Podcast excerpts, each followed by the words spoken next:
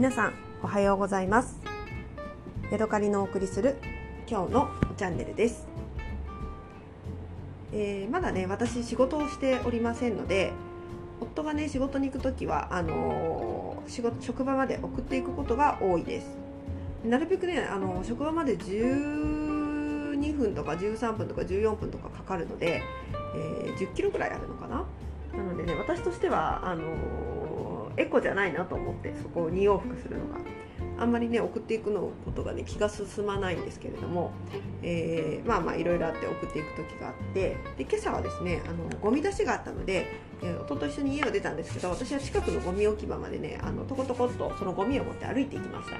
そしたらですね前方に、えー、犬を散歩している、えー、男性がいましてでねチーズかな？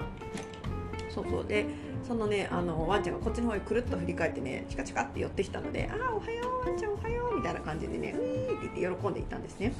でそしたらそのあのおじさんが「あごめんねこの子なんか遊び好きだからすぐ人のとこ寄ってっちゃうんだよごめんね」って言うから「いや全然あの犬は好きです大好きですよまたね」みたいな感じで。そしたらおじさんがね「待ってるよ」って言ったんですよね。何を待ってるのかねすごい面白いなと思って。多分遊んでまた遊んでねっていうことだと思うんだけどなんかそこにすごい私はね受けてしまいました。待ってるよってなんだろうなと思って。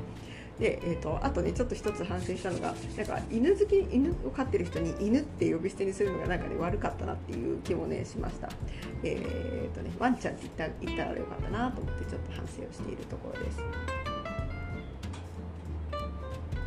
今日はねパイ茶を飲みながら、えー、お話をしています。昨日の夕方に、えー、温泉のお湯で入れたパイ茶です。やはりね今日も全然あの温泉臭さを感じないなんてパワフルなパイ茶なんだろうと思ってね白茶ですねだろうと思ってね感心して飲んでいるところです。ただですね昨日夕方4時ぐらいに入れて、えー、飲もうとしたらあんまりねあの夕方まだ7時ぐらいでは味が出てなかったのでちょっとね味が出るまでに時間がかかるのかなっていうところが、えー、気づいたポイントですね。えー、何の話をしようとしてたのかな？そうそう毎日ねあの仕事場まで行く時にあの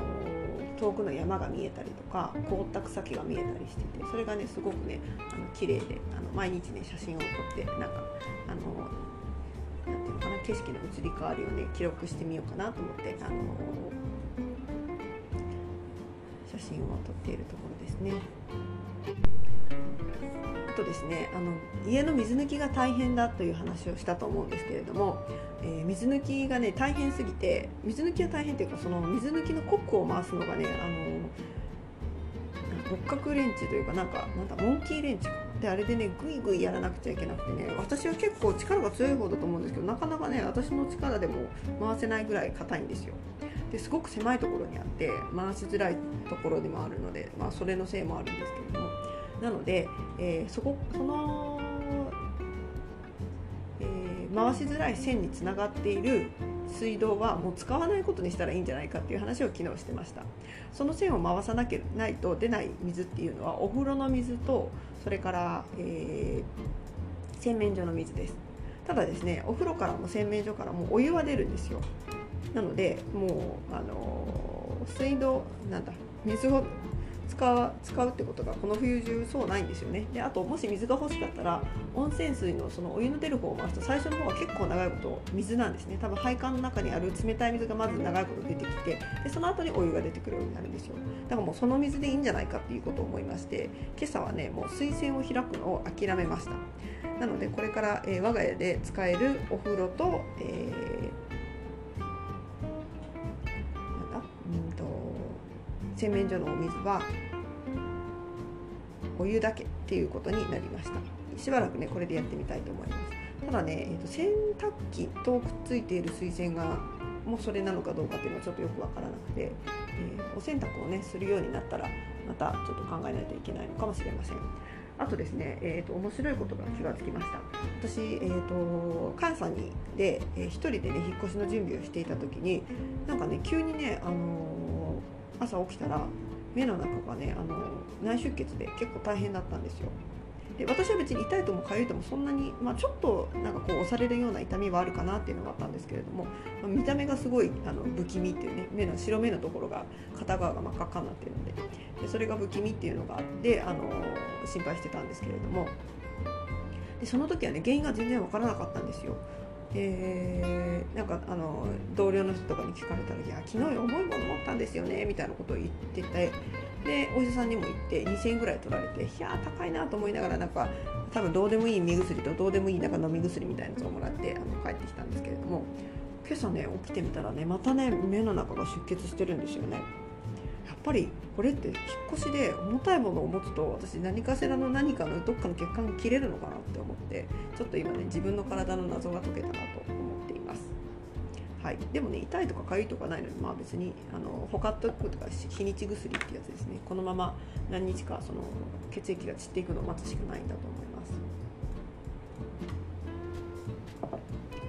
す。はい。というわけで今日は、えー、温泉水で入れたパイ茶。白茶を飲みながらお話ししました。そうそう。最近ねあの中国茶にすごく、まあ、詳しいというかお仕事にされているアル吉さんという方がいらっしゃいまして私その人のねセミナーというのかな勉強会にも1回行かせてもらったことがあってすごくねなんか、あのー、人柄が現れる話し方というか嫌み嫌な感じのしない話し方をされる、あのー、先生先生というのかなんていうのかあの講師の方というのかなだったんですね。でその方がしばらく前から YouTube を始めていらっしゃってえー、っとね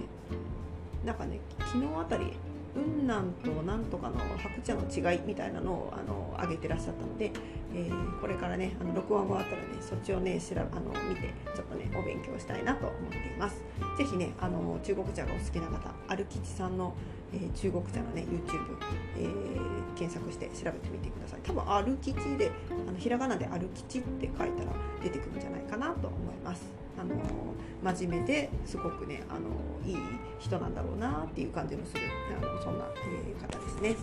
はいというわけで今日はここまでです。また次回お会いしましょう。さようなら。